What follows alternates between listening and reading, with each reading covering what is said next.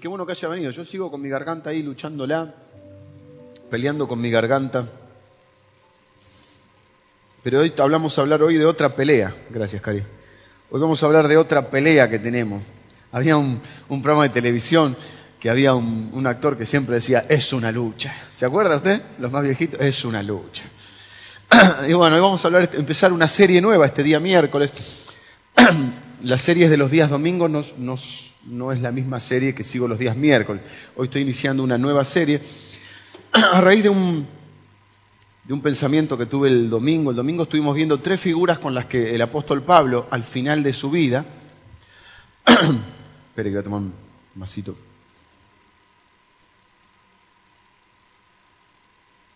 Voy a darles un minuto para que puedan tomar asiento, acomodarse. Apaguen los celulares un ratito. Como las cosas que nos dan confort después nos traen, nos hacen esclavos, ¿no? Uno no puede ir al baño sin el celular. Va a ir al baño y se espera que me olvide el celular. Salí de tu casa con el auto, hiciste 10 cuadras y no tengo el celular. Tenés que volver. Es como, no tenés el celular, estás desnudo. Bueno, hoy vamos a hablar de eso. ¿Nunca soñaste que ibas a la escuela y te faltaban los pantalones? ¿Sí? Son sueños recurrentes, tienen alguna explicación psicológica. Pero nunca te pasó que vas a un lugar y te sentís como mal vestido, pero soñando, ¿no? Y si, ¿cómo voy a estar acá en calzoncillo en el medio de... Bueno, ellas son, dice que son este, algunos pensamientos de inseguridad que tenemos. Porque la Biblia habla de que nos guste o no nos guste, una de las figuras, hay muchas figuras o comparaciones que la Biblia hace tanto de la iglesia y otras que hace de él propiamente dicho del cristiano. La iglesia, todos sabemos, no es el edificio, la iglesia no es... El edificio ni siquiera es el templo. Estrictamente ni siquiera podríamos decir que es el templo.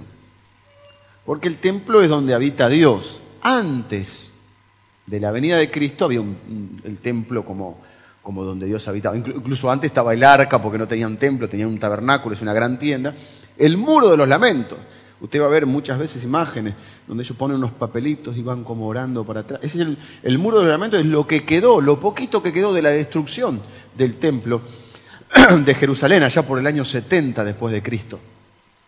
Un templo que ya había tenido una reconstrucción, que había hecho Nehemías. Pero el templo para el, el judío era una cosa impresionante porque era el templo, el lugar donde estaba Dios. Pero la Biblia dice que en el Nuevo Testamento nosotros somos templos de Dios. ¿Acaso no sabéis? Dice que sois templo de Dios y que el Espíritu de Dios mora en vosotros. Lo cual ya es una complicación. Por un lado estamos bien, por otro lado estamos mal. Como siempre, tengo una buena y una mala. La buena es que somos templo de Dios. La mala es que ya no puedo andar entrando y saliendo del templo. Entonces no puedo entrar el domingo y el lunes no. ¿Se entiende lo que le quiero decir? Está complicado, no es que me ponga legalista, no usted sabe que yo no soy legalista, somos esta iglesia, proclamamos la gracia de Dios, pero es cierto que ahora ya no es una cosa como ya no puedo jugar al, religioso que entro el domingo, algunos todavía pueden ser, pero bueno, no es que puedo entrar el domingo, total, algo estoy en el templo, hablo de una manera, me comporto de una manera, muestro una fe, que usted no necesita fe para estar acá dentro, usted necesita fe para estar el lunes, el martes, bueno, hoy es miércoles, para estar en la vida diaria, pero entonces yo no puedo andar entrando y saliendo, entonces se complicó. Pero eso no es lo que quería decirle hoy. Lo que decía es que hay muchas figuras que representan. Entonces la iglesia, si no es el edificio, si no es la institución como organización, ¿qué es la iglesia? La iglesia está, es el conjunto de, hijos de Dios, de personas que comparten una fe en común, un espíritu, dice la Biblia, una fe, un bautismo, ¿eh? un Señor, Jesucristo. Entonces nosotros somos la iglesia. Mucha gente habla de la iglesia como algo externo a uno. Y la iglesia, suponete que alguien venga y me diga, pastor, la iglesia debería hacer tal cosa. No, tendría que decirme, pastor, la iglesia deberíamos hacer tal cosa porque nosotros somos la iglesia. Pero hay figuras, comparaciones. Una, un día les voy a hablar de esto. Por ejemplo, una de las figuras que habla es de un cuerpo. La iglesia es el cuerpo de Cristo. Cristo es la cabeza, la iglesia es el cuerpo, donde cada uno tiene una función. Entonces dice que uno es mano, el otro es ojo, el otro es pie, todo es necesario. La mano no le puede decir al ojo, soy más importante que... Y dice, a menudo los miembros que más vergüenza nos causan son los más útiles, dice en una parte. O sea que no hay miembros de primera y miembros de segunda. De ahí viene la palabra cuando, se hace, cuando uno dice, fulano es miembro de la iglesia. Lo que está diciendo es, es parte del cuerpo de Cristo. Y Jesús dijo, la, las puertas del Hades no prevalecerán contra mi iglesia. Por lo tanto, no existe tal cosa como algunos creen, yo vivo el cristianismo a mi manera y, esto que el otro, y yo, yo la iglesia no, reniegan de la iglesia. La iglesia es una institución humana, está conformada por seres humanos, pero no es una idea humana, es una idea de Dios. Con sus fallas, con sus errores, con sus luces y con sus sombras, es una idea de Dios. Uno no puede decir, yo soy cristiano, pero este, la iglesia. Vos puedes tener una mala experiencia. Las malas experiencias en la vida nos, nos alejan. Está el famoso dicho, el que se quema con leche de una vaca y llora. Pero a pesar de los errores que cometemos los seres humanos, la iglesia es una idea de Dios. Y Dios cree que es un buen lugar para que vos crezcas. Claro, hay que tratar de buscar una iglesia que sea sana, pero bueno, un lugar donde vos crezcas. Es como la familia. La familia es una idea de Dios. Que después hay, familias que no funcionan, es otra historia. Pero Dios pensó que el mejor lugar donde puede nacer, crecer y desarrollarse un ser humano es en una familia. Debería ser así, por lo menos. Cuerpo de Cristo, donde cada uno tiene una función. Muchos que no entienden esto dicen, en la iglesia somos todos iguales y entonces todos podemos opinar para dónde vamos. Yo no pienso así. Somos todos iguales en cuanto a valor, por esto que dije, es tan valiosa una mano como un ojo, como una voz, todo es valioso, pero no todos tenemos el mismo rol y no todos tenemos la misma función. Entonces hay funciones que me tocan a mí, hay funciones que le toca a otra persona, hay funciones. El que no entiende esto dice, no, pues bueno, hay iglesias este, que tienen otra forma de pensar y uno las respeta, nosotros no hablamos nunca, eh, ni aludimos, ni hacemos una alusión puntual a nadie, nosotros yo expreso nuestra forma de pensar en algunas cosas que contrastan con algunas otras iglesias, pero no estamos hablando de nadie en especial. Otras iglesias creen que no, que, votemos como si fuera la sociedad de fomento, votemos a ver qué hacemos. No, no, no es así porque cada uno tiene una función. Todos tenemos el mismo valor, es cierto, pero no todos tenemos la misma función. Yo tengo un hijo de 8 años y una nena que va a cumplir 7 y ellos tienen una función en la casa, son seguramente los seres más importantes de esta familia. También tengo mi esposa, por supuesto. Pero en la familia que conformamos hay funciones que cumple mi mujer, funciones que cumplo yo, funciones que cumplimos nosotros como padres y ellos como hijos. Pero yo no le pregunto a mi hijo si tengo que cambiar de trabajo o no. No porque no sea importante, porque es una decisión que tengo que tomar yo. Porque yo tengo la función de conducir la vida de ellos ahora. ¿Se entiende? Ahora, eso no quiere decir que tengan menos valor. Bueno, todo esto es gratis, al mismo precio, porque no es el tema de hoy. Pero como hoy estoy introduciendo el tema, me puedo permitir estas libertades, porque hoy no voy a ir específicamente a desgranar eh, algún, algún tópico en especial. Hoy estoy haciendo la introducción a esta serie, que no tiene un nombre, este, todavía no le puse un nombre. Vamos a hablar de la armadura de Dios, de estar este, equipados para una batalla que parece que hay. Porque dije que el domingo, eh, bueno, después voy el domingo, cuerpo de Cristo, edificio donde cada uno es una piedra viva que conforma un edificio de Dios, que somos construidos como casa espiritual. Fíjese que las piedras tenían cada uno su forma. La iglesia debería respetar las diferentes personalidades, las diferentes identidades. Hay gente que quiere construir una iglesia haciendo ladrillos, que todos seamos iguales. Eh, no en cuanto a valor, sino que todos tenemos que pensar igual, todos tenemos que actuar igual, todos tenemos que reaccionar igual. Generalmente los líderes quieren que la gente sea común, como si yo quisiera que todos fueran como yo, y quieren que todos sean cuadraditos. Miren que la iglesia es una gran, la, iglesia como institución, o la religión, es una gran este, formadora de ladrillitos todos cuadrados que todos tienen que pensar lo mismo. ¿eh? Y, se te hace una, pero la Biblia no dice que somos un edificio hecho con ladrillos, somos piedras vivas, cada uno tiene su forma, cada uno es especial, cada uno cumple, como decía el cuerpo, una función. Entonces estamos la, de cuerpo, la de edificio, me está faltando, la de la familia de la fe. Dice la Biblia que somos una familia de la fe. Y a mí me encanta esa figura, porque yo tengo una linda familia.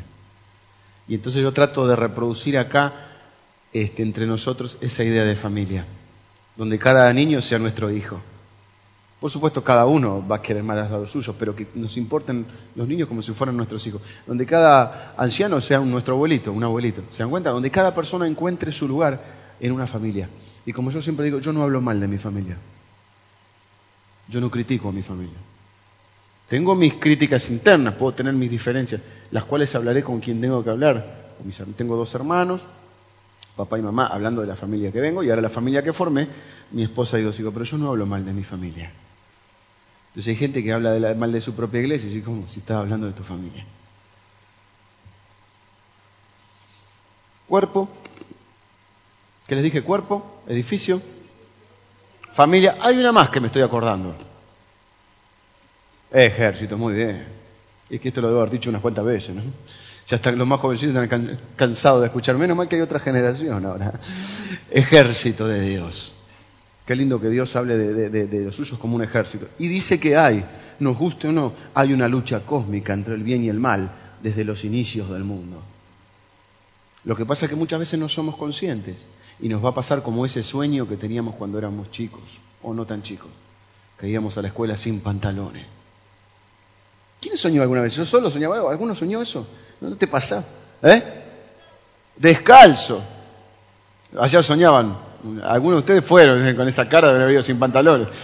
Este, pero sin los útiles. Bueno, sin los útiles yo he ido.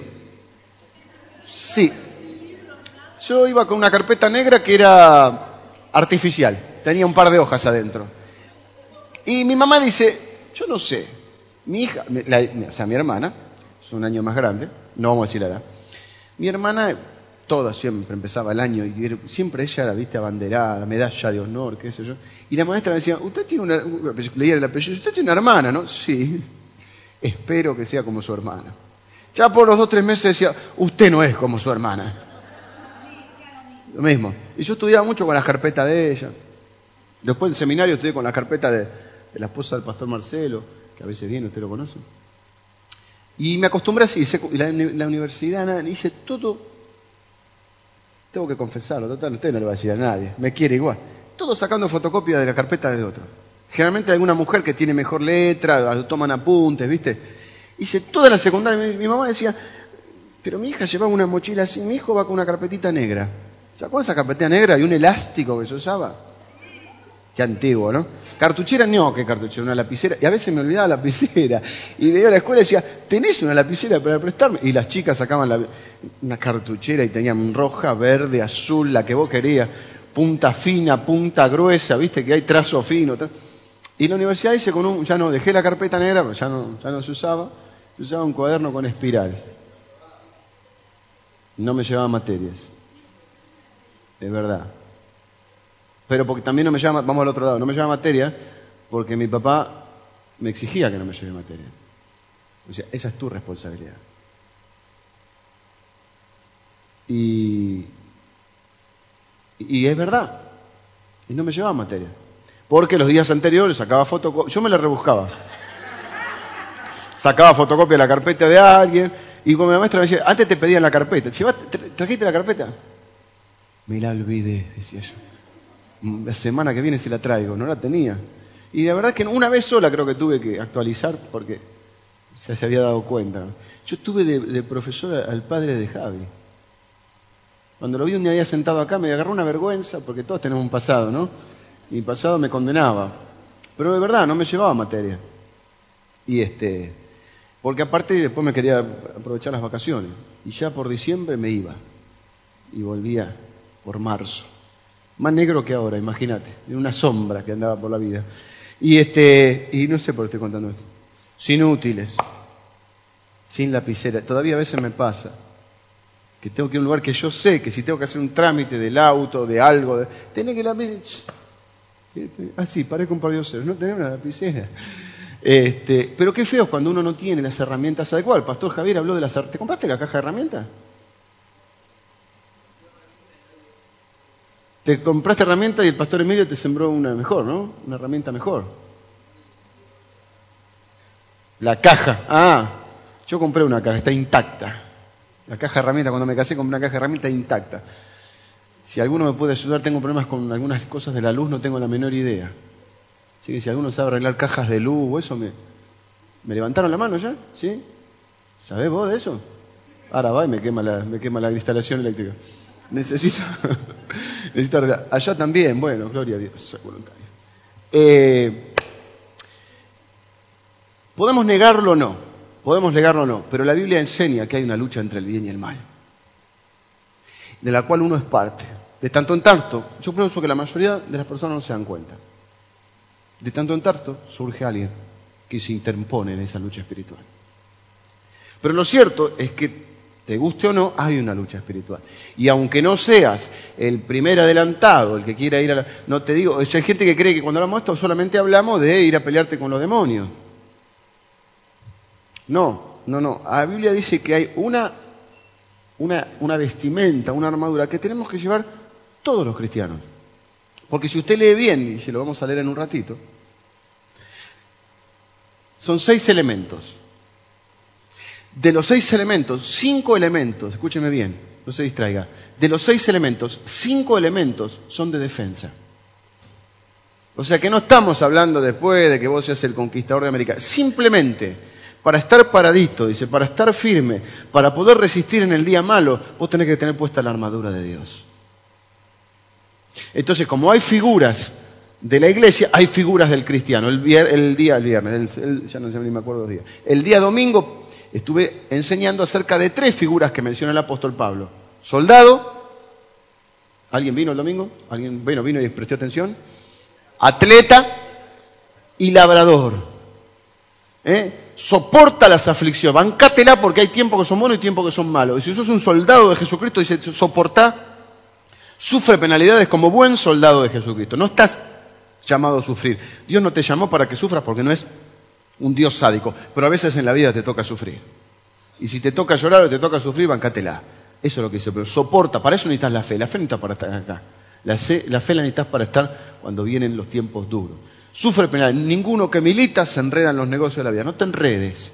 Dijimos que el gran, el gran enredo de la vida es el dinero te enredas con deudas y pedís otro préstamo y otra cosa y eso te saca el sueño, la salud, te divide la familia, los matrimonios, pan y cebolla, dos meses pan y cebolla. Después hay problemas cuando la plata, hay problemas de plata, divide la relación o, lesiona la relación entre hermanos que se están peleando por la herencia o porque esto o por lo otro, este, trae celos entre los hermanos. En los hermanos de la iglesia hacen negocios, es una bendición. A los seis meses es una maldición y viene al pastor a que le arregle un problema, pero cuando hicieron el negocio no le preguntaban al pastor. Pero cuando tiene el problema, sí.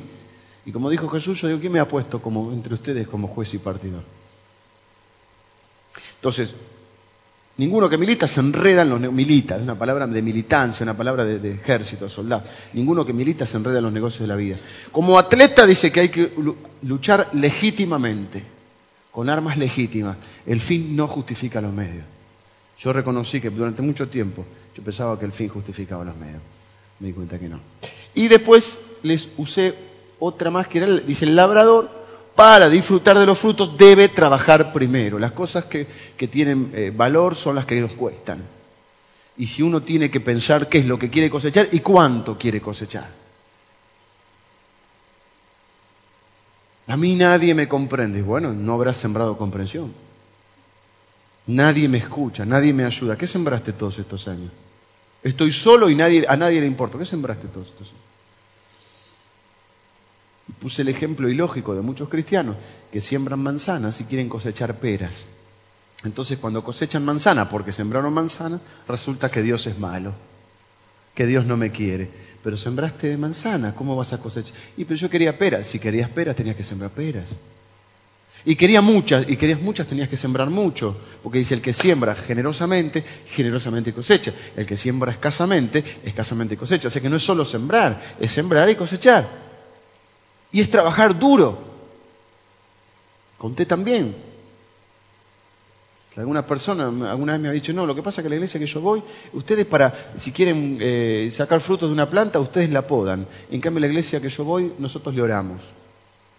Bueno, mientras yo sea pastor de esta iglesia, nosotros vamos a ir podando las plantas.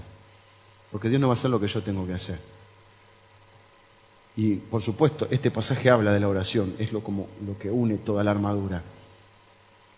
Pero Dios no va a hacer lo que yo tengo que hacer. Y yo soy el que tiene que dar fruto.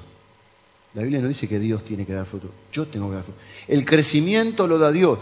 Yo planté, dice Pablo. Apolos regó y el crecimiento lo da Dios. Pero alguien tiene que plantar. Y alguien tiene que, regar. ¿Están de acuerdo? Busque Efesios capítulo 6.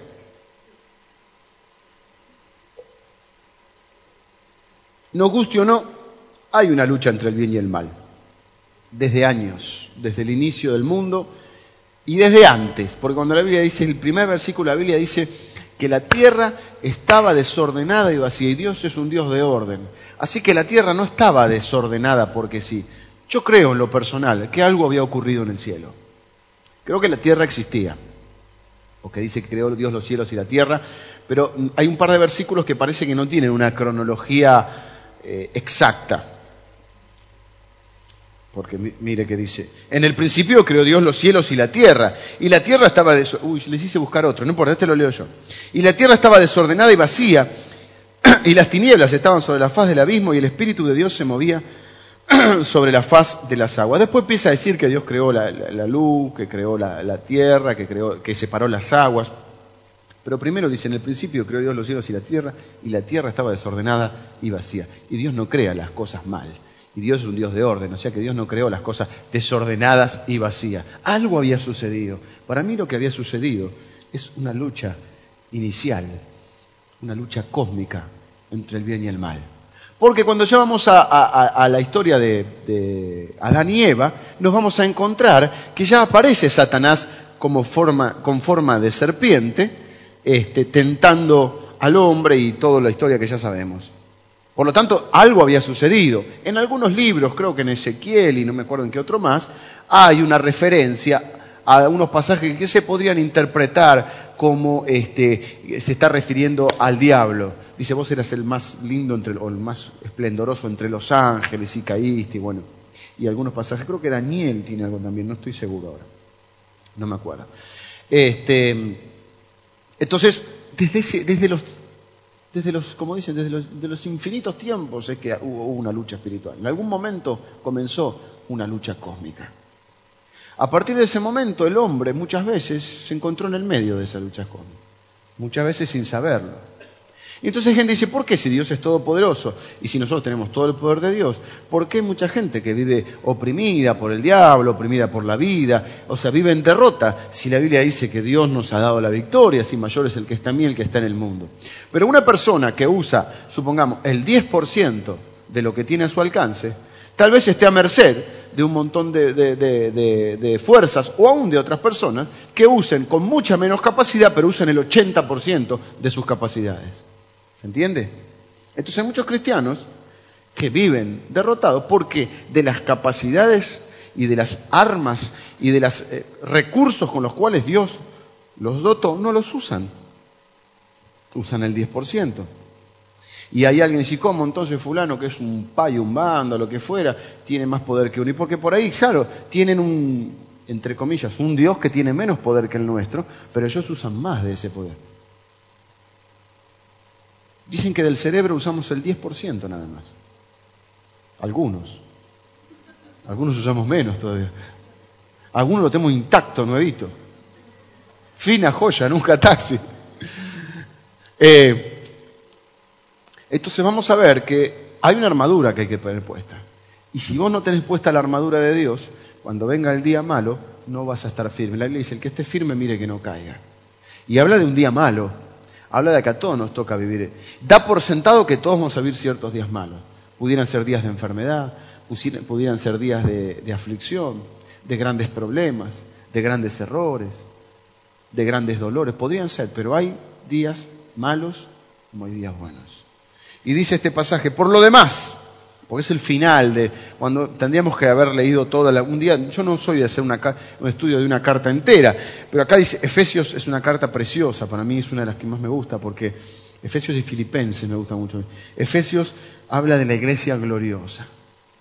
Primero te dice quién sos. Después te dice cómo debes andar. Y después te dice cómo tenés que estar firme. Un, escritor eh, oriental llamado Watchman Nee, es el nombre, el nombre artístico, diríamos, el nombre occidental, en realidad se llamaba Ni Tushen. Watchman Nee escribió un comentario sobre Efesios que se llama Sentaos, andad, estad firmes.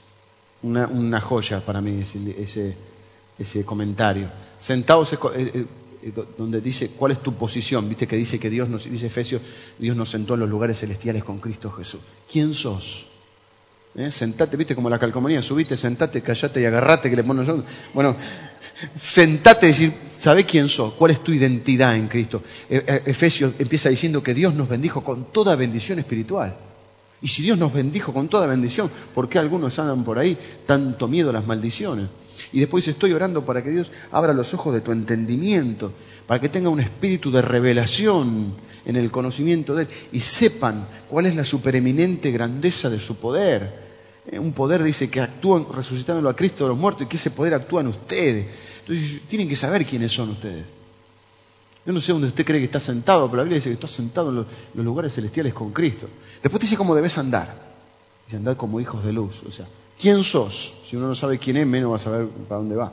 Bueno, ¿quién sos? Para... Y después al final te dice cómo estar firmes. Acá arrancamos por el final. Capaz después hagamos más adelante referencia a estos otros. Entonces dice, bueno, por lo demás, cuando ya terminó de, decir cómo andar, dice, por lo demás, hermanos míos, fortaleceos en el Señor. Estoy leyendo el 10, ahí está. y en el poder de su fuerza. Vestíos de toda la armadura de Dios, de toda, no te pueden faltar los zapatos, como dijeron algunos, los útiles, los pantalones, para que podáis estar firmes contra las acechanzas del diablo. Porque no tenemos lucha contra sangre y carne. O sea, tu lucha no es contra tu jefe, contra tu esposa, contra un socio, contra un proveedor, contra un mal compañero. Tu lucha es contra principados, contra potestades, contra los gobernadores de las tinieblas de este siglo, contra huestes espirituales de maldad en las regiones celestes. Por tanto, tomad de vuelta toda la armadura de Dios para que podáis resistir en el día malo y habiendo acabado todo, o sea, el mal pasa. Siempre que llovió, paró, dice el dicho, algún momento, mm, después de la tormenta sale el sol, pero cuando pase el día malo te encuentre firme. Como dijimos el domingo, que puedas decir como Pablo, he acabado la carrera, he peleado la buena batalla, yo no me rendí. Y ahí empieza a describir cómo es esta vestimenta. Hay un videito chiquito de un minuto treinta Vamos a pasarlo, a ver. Porque hay alguna figura que dice el yelmo, y voy a decir que es el yelmo. Ahí te va, vas a ver un poquito lo que es la armadura de Dios. Bueno, parece tomado de una película media épica, ¿no? Pero ahí decía el casco, está bien traducido, pero usted cuando va a leer, va a leer el yelmo de la salvación, dice yelmo. Para mí era un ventilador, pero viste, el, yelmo. Prende el yelmo. Pero eh, fíjese que son seis, seis elementos tiene esta indumentaria. ¿Mm? Cinturón de la verdad, coraza de la justicia, que era esa especie de, chaleco romano, ¿viste?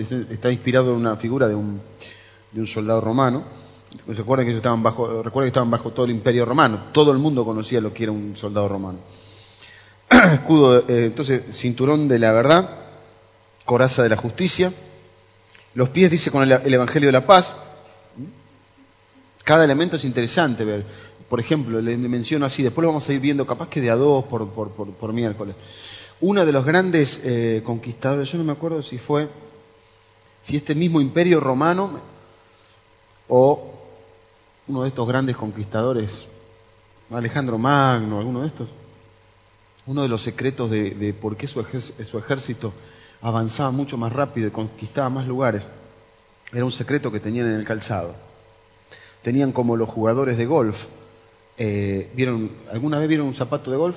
Primero son feos porque parecen, ¿viste? son blancos así, o negros, ¿viste? Tienen todos como si fueran tapones de fútbol, pero finitos, como agujas. Bueno, no me acuerdo qué ejército, ya le voy a buscar para nos toque ese día, se lo digo a modo de ejemplo. Tenía eso, eh, el calzado de sus soldados tenía algo similar, que hacía que ellos avanzaran mucho más rápido. Entonces, era uno de los secretos de por qué el ejército este, podía movilizarse de una manera más rápida. No creo que sean los romanos, porque los romanos se encargaban de hacer, Alejandro Magno era, ¿no? Porque eh, eh, em, los romanos se, encargaban de hacer este, calles y cosas para, para poder estar. Fíjese qué interesante cuando dice que el escudo apaga los, los dardos de la fe, porque le tiraban flechas con brea caliente y usaban unos escudos los romanos que eran rectangulares, como con pelo, con piel, y eso apagaba las flechas. O sea que cada elemento tiene una buena comparación. No vamos a ver uno por uno miércoles porque sería una ardua tarea y tal vez eh, convenga agruparlos. Al ser seis podríamos tal vez agruparlos de a dos. El cinturón de la verdad que le daba movimiento a la ropa. Si, viste el cinturón del cinturón, se caen los pantalones. Esa ropa que usaban necesitaba un cinturón que le diera movilidad. Así cada elemento tiene. Por eso yo quería introducir y explicarle o contarle que nos guste o no, y usted lo crea o no lo crea, existen estas fuerzas del bien y del mal. Existe una lucha cósmica desde el inicio de los tiempos y usted está en el medio. Hay una postura, como todo, hay una postura equilibrada, hay una postura que se va para un lado y hay otra que se va para el otro. Hay una postura que ve demonios por todos lados. Prácticamente más de predicar a Cristo, predican al diablo, hablan más del diablo que, que, de Cristo. Hay una sobredimensión de, de, todo lo diabólico. Entonces el diablo me dijo acá, el diablo me dijo, si iba a comprar un, no sé, iba a comprar una, cualquier cosa, no sé, iba a comprar una guitarra, pero el diablo se interpuso y no la pude comprar. Y viste, el diablo no estaba viendo qué guitarra vas a comprar.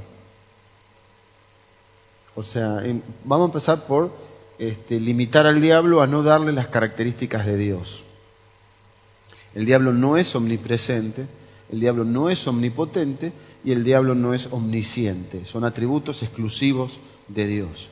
Todo lo sabe, está en todo lugar, por eso es omnipotente, tiene todo el poder. Omnisciente porque todo lo sabe y omni, que más me falta, presente porque está en todo lugar. Entonces el diablo está en un solo lugar a la vez y no está todo el día tras tuyo. Ahora, yo entiendo que muchas veces cuando uno dice el diablo, lo que está refiriendo es a esto que dice acá.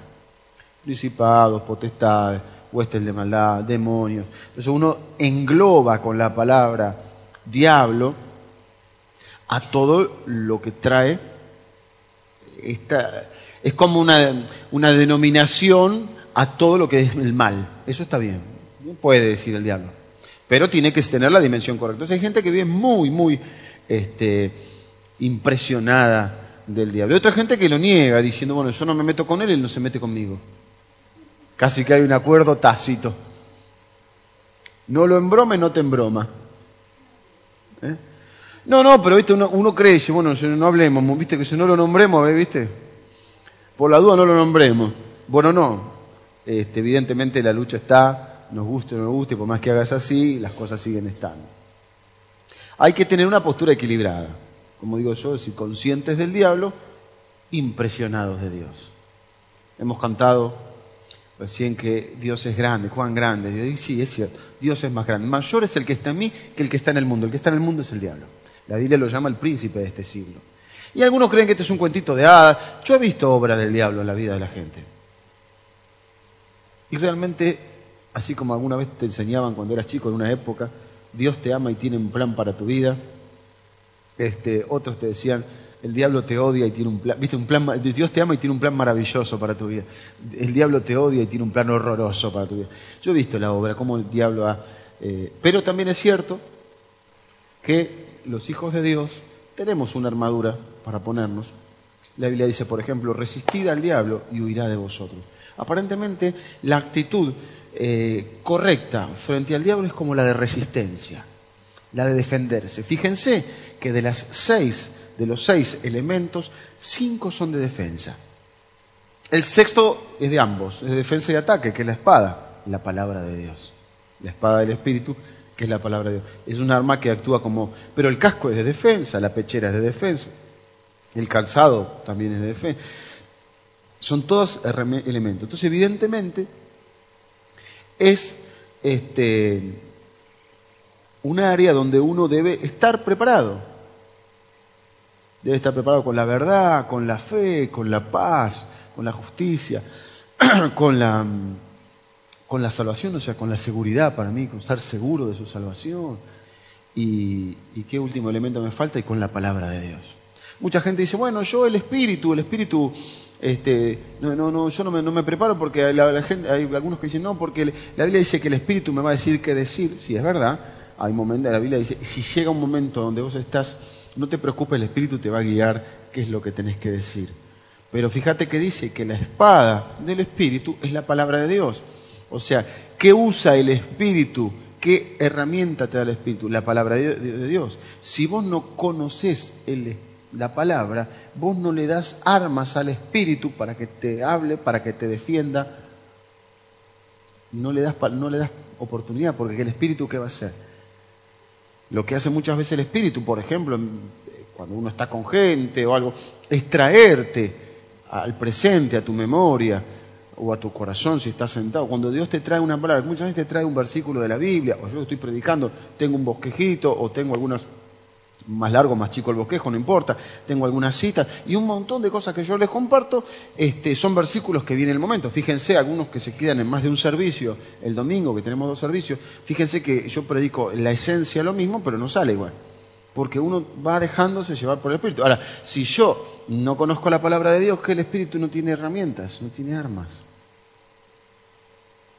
No solo de pan vive el hombre, sino de toda, palabra, que sale de la boca de Dios. Y hay cristianos que están anémicos porque no conocen la palabra de Dios. Entonces hay una armadura que ponerse. Hay días van a venir días malos.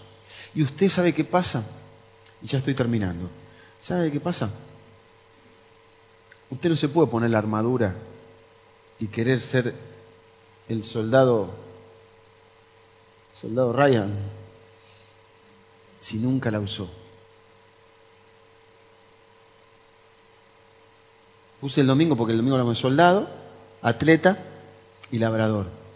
Y usted no puede salir a correr la maratón de 12 kilómetros de Nike si, no va, si para al almacén que está a dos cuadras saca el auto. Eso, por eso se lo digo. Entonces usted no se puede poner una armadura que no conoce y querer ser el día en el día malo el campeón de la fe, el genio de la palabra, el capo de la justicia. Le cuento una pequeñita historia mientras los músicos ya me ayudan. No quiero pasarme de hora. Cuando tenían que enfrentar a Goliat, ahí vamos a hacer, vamos a jugar mucho con la comparación de David y Goliat porque es enfrentando a un guerrero que te parece más grande. ¿Mm? Y el diablo solito te come, ¿eh? como un pancho. Por eso le dice, las puertas del Hades no prevalecerán contra mi iglesia. Vos tenés, sos parte de un ejército. Tenés que estar bajo un orden, no bajo la manipulación, no que la gente venga a manejar tu vida, que un pastor te tenga que, le tengas que pedir permiso al pastor hasta para, para ver qué hacer. No, no, pero hay un orden. Y uno forma parte de un ejército. Y las puertas del Hades no prevalecen contra mi iglesia, no contra vos solito. A vos solito Rambo en las películas nada más. No hay Rambos cristianos. Pero salía Goliat y decía, denme un hombre que pelee conmigo. Uno que pelee conmigo. Estaba confiado, era grandote. Medía más o menos tres metros. Tenía un casco que pesaba no me acuerdo cuántos kilos. Se lo voy a traer. Tengo los datos actualizados, digamos, o eh, trasladados a nuestras medidas, cuánto pesaba la lanza, el casco, de una cabeza así. Eran tres metros, imagínate. Y denme un hombre que pelee conmigo. Y no había ninguno. Y dice la Biblia que Saúl era el más alto de todo el pueblo. Y el más fachero. Dicen que era un tipo muy lindo, Saúl. David no hablan tan bien, Después no sé, si usted ve la película, lo ve a Richard Gere, es otra historia. Pero dice que David no era tan, tan, tan lindo. Por ahí era muy jovencito. Pero Saúl era el más alto. Y si nadie iba, tenía que ir Saúl. Porque el que tiene la autoridad tiene la responsabilidad. Entonces Saúl dijo, al que vaya. nadie, nadie, nadie, viste, que dé un paso al frente y nadie daba, viste, al que vaya. Lo voy a eximir de impuestos no sé cuánto le iba a dar de recompensa y además le voy a dar que se case con mi hija, así que va a ser heredero de, la fortuna. Todo porque no quería ir. Y David no fue por eso. David fue porque tenía un corazón que amaba a Dios y dijo, mi Dios está quedando en vergüenza. Esto están haciendo que... David no era ni parte del ejército, David era todavía porque no tenía la edad suficiente para el servicio militar, así que el padre lo había llevado a que le envíe comida a los hermanos. Los hermanos cuando lo vieron dijeron, ¿qué haces acá? Vos querés, ya viste, la gente que no hace nada quiere que vos no hagas nada. Yo cuando él dijo, yo voy a ir, ¿qué, qué estaban diciendo? No, que acá hay uno que... ¿Quién es este que, que está, pone, pone, en vergüenza al ejército de Dios? Ah, callate, vos no... Claro, porque el que no hace nada quiere que vos no hagas nada. No quiere que se note su mediocridad. Entonces vos lo único que querés es hacerte conocido, no sé, le empezaron a decir de todo, los propios hermanos. Y él dijo, yo voy a ir. Mi Dios, el mismo que me ayudaba con los ojos, no sé si se agrandó, si la verdad, yo maté un oso, un león, dijo, para que lo dejaran ir o era verdad, pero él, él, dijo, yo, yo, mi Dios, mi Dios, yo sé que Dios. Se cree que durante muchos de esos tiempos donde él cuidaba esas ovejas, eh, fue donde escribió esos salmos tan, tan preciosos. Y de hecho Dios le dice después, cuando ya era rey, yo te tomé de detrás de las ovejas, cuando nadie te conocía, y te hice rey. Y David dijo, yo voy a ir, porque nadie va a poner en vergüenza a mi Dios. ¿Quién es este filisteo incircunciso? Y Saúl, ¿saben qué dijo? Lo vio flaquito, lo vio medio, pero dijo, andá, pibe, andá. Yo te presto mi armadura. Y le pusieron al pobre David el casco, la cosa. Y David estaba. Porque los que no quieren ir te quieren decir cómo tenés que hacer las cosas.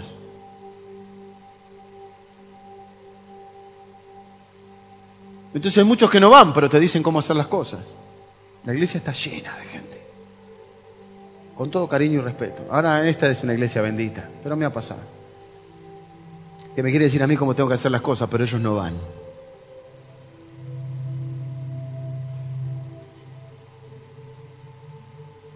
Y uno es el que se juega la vida, uno es el que hace un montón de cosas que no vienen al caso. El que deja de lado un montón de cosas porque va a pelear la batalla y los demás te quieren venir a decir como no le pasó alguna vez. O en tu vida vienen los, los, los que te dicen lo que tenés que hacer. Decía Bonavena, un boxeador, todos opinan, pero suena la campana y no te dejan ni el banquito, ni el banquito. Entonces David se vio con toda esa herramienta y entonces Saúl le, decía, pegale así, así, cuando te viene de acá. Haga... Y David dijo, yo no la puedo usar, yo no la sé usar. Yo no puedo ir a la batalla con esta arma, con esta, con esta armadura, porque nunca la usé. Y hay cristianos que en el día malo se quieren poner rápido. La armadura de Dios. Y la justicia y, la, y la, palabra de Dios. Y... Entonces la, armadura no es para ponértela en el día malo. Te va a servir para resistir en el día malo, pero vos tenés que saber usar la armadura. Porque un soldado sin su armadura es como ir a la escuela sin los pantalones o sin, sin las lapiceras.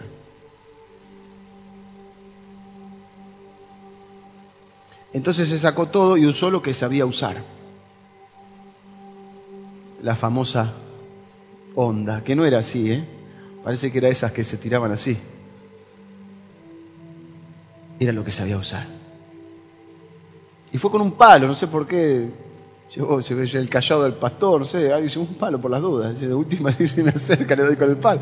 Porque Goliat dice que soy un perro, que venís acá con un y él dijo, hoy mismo. Fíjate qué importante la convicción que tengo. Hoy mismo te voy a cortar la cabeza. Poderoso chiquitín, ¿eh? Hoy mismo. Jehová te ha entregado en mi mano. Me lo aprendí de chiquito. Versículo decía, tú vienes a mí con espada, lanza y jabalina, mas yo vengo a ti en el nombre de Jehová de los ejércitos al que tú has provocado. Este mismo día te voy a cortar la cabeza. ¿Y saben con qué espada le cortó la cabeza? Con la de Goliat. ¿Mm? Y un día pasaron los años y, estaba huyendo de Saúl y no tenía, no tenía eh, nada, tuvo que salir porque, porque tuvo que salir de raje porque se enteró que Saúl lo quería matar y llega a, un lugar donde le dan, un, unos sacerdotes le dan refugio y le dan de comer y ahí hace algo que para muchos lo critican porque come el pan que era como consagrado, pero lo que está de Dios es para, para usarlo. Y entonces dice, acá no tenemos armas, le dice el, el sacerdote, no sé si lo dijo irónicamente o no, le dice, y desenvuelve y dice, la única que tenemos es con la que mataste a Goliat. Y David dice, dámela, ninguna como ella. No habrá ninguna igual, no habrá ninguna. Dámela, esa es la, la, que yo sé usar. Entonces las herramientas que Dios te da son las que tenés que aprender a usar, porque ninguna es como ella. Nada como la verdad en tu vida para estarte, moverte libre. Nada como tener la justicia de Dios protegiendo tu corazón. Sobre toda cosa guardada, dice la Biblia, guarda tu corazón, de él mana la vida. Y así empieza a decirte el casco de la salvación, eh, el calzado del Evangelio de la paz. Benditos son los pies de los que anuncian la paz. El escudo de la fe. Cuando te vengan los dardos del maligno, tienes que tener el escudo de la fe. Cuando viene la mala, si no tenés el escudo, fuiste. Y la fe no necesitas para estar sentado acá. La fe la necesitas, pero tenés que saber usar el escudo. Y por último dice, la palabra de Dios, que es la espada del Espíritu. Esa te sirve para defenderte, te sirve para atacar. Ya lo vamos a ver. Quiero que cierres tus ojos y que te propongas apartar estos días miércoles para venir. Yo te voy a enseñar, eh, y Dios nos va a enseñar, mejor dicho, cómo usar esta armadura de la forma correcta, para que vos estés equipado para vivir esta vida como un buen soldado de Jesucristo, que no se anda enredando en los negocios de la vida, que sabe soportar ¿eh? los tiempos difíciles, porque está entrenado, porque está preparado, porque está capacitado y porque además está equipado, vestido para la ocasión.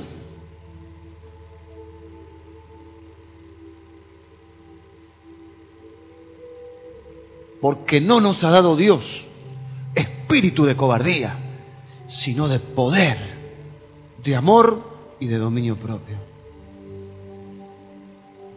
Para que seas un buen soldado de Jesucristo. Mi anhelo, mi oración, es que puedas concluir tus batallas y estar firme.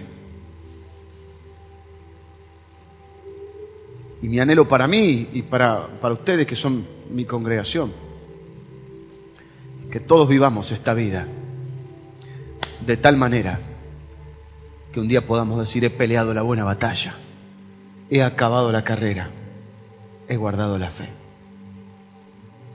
El domingo conté, el domingo conté, esto que leí me impresionó, me quedó, me quedó dando vueltas en la cabeza.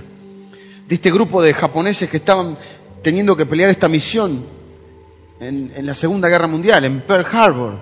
Y ellos sabían que iban a una misión suicida. Y el oficial le dice a uno de los soldados, usted quiero saber si usted tiene miedo, soldado. Quiero saber si usted tiene miedo a morir. Y el japonés le dice, yo no tengo miedo a morir.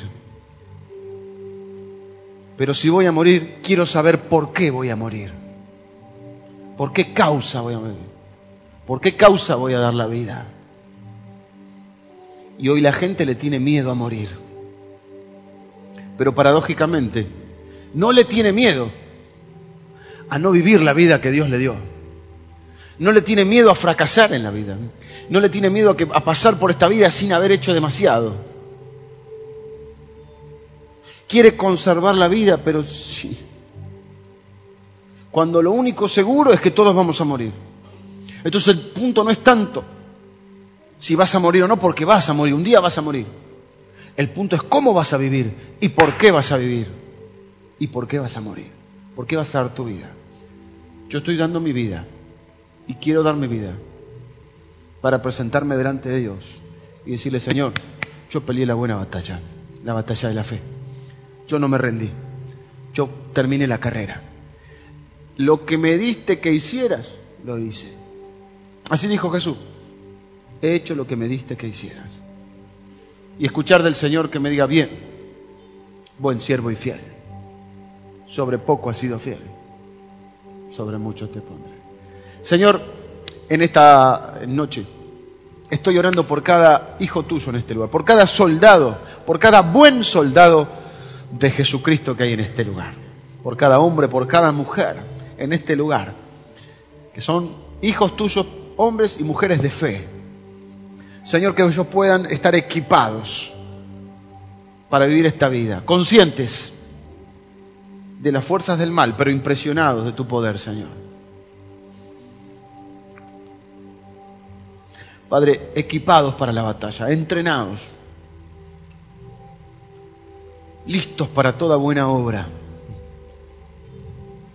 Señor, que haya personas en este lugar que estén dispuestos a dar, tu, dar su vida por ti, Señor, por tu reino, a vivir para ti, Señor.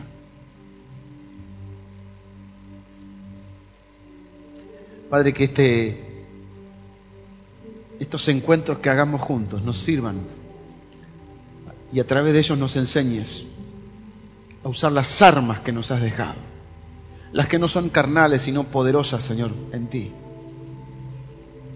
para que seamos personas equipadas para enfrentar los días malos y para estar firmes. Señor, que a través nuestro sean bendecidas nuestras familias. Que los papás y mamás que estamos en este lugar aprendamos a cuidar mejor de nuestros hijos, de nuestras familias. Señor, que los hijos que están en este lugar, que cada los jovencitos que están en este lugar, Señor. Señor, con todo un futuro por delante, con toda una vida por delante, puedan desde bien temprano aprender a usar las armas que tienen en ti, a conocer el poder que hay en ti, Señor, para que sean gente victoriosa, más que vencedores en Cristo Jesús. Señor, para que les vaya bien.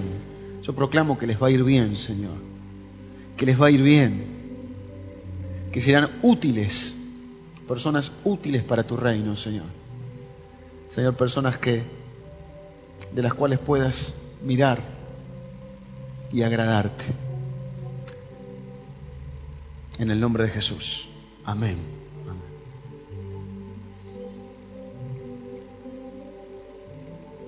Dice la Biblia que David le cortó la cabeza al gigante.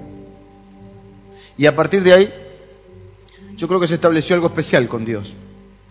Y creo que a pesar de sus luces y sus sombras, de todas las cosas que pasó, Dios lo describió a David como un varón conforme a su corazón. No porque fuera perfecto, David tuvo muchos errores, pero ¿sabe qué? Yo creo que hay cosas que hacemos que Dios no olvida. Hay pasos de fe que Dios no olvida. Y yo creo, así como pasó con Abraham, cuando ofreció a Isaac y Dios le dijo, no me voy a olvidar de esto. Yo creo que cuando David quitó la vergüenza, porque dice que iba a quitar el oprobio, la vergüenza del pueblo, cuando él quitó la vergüenza que Dios estaba sintiendo, porque hay algunos que lo ponen en vergüenza, Dios, y hay otros que lo ponen, este, lo ponen orgulloso Dios. Cuando él quitó la vergüenza del pueblo de Israel, yo creo que Dios dijo, de esto no me voy a olvidar más. Y Dios lo honró. Y lo sacó de detrás de las ovejas y lo hizo rey. Y fue el rey, es el rey más reconocido por el pueblo de Israel. La famosa estrella de los judíos es conocida como la estrella de David. De David salió Jesús, del linaje de David. Y yo creo que muchas veces las cosas que nosotros hacemos, cuando estamos bien equipadas, van marcando nuestra vida y van haciendo que Dios diga, de estas cosas no me voy a olvidar. Acuérdense que hay cosas que son regalo, pero hay cosas que son recompensa.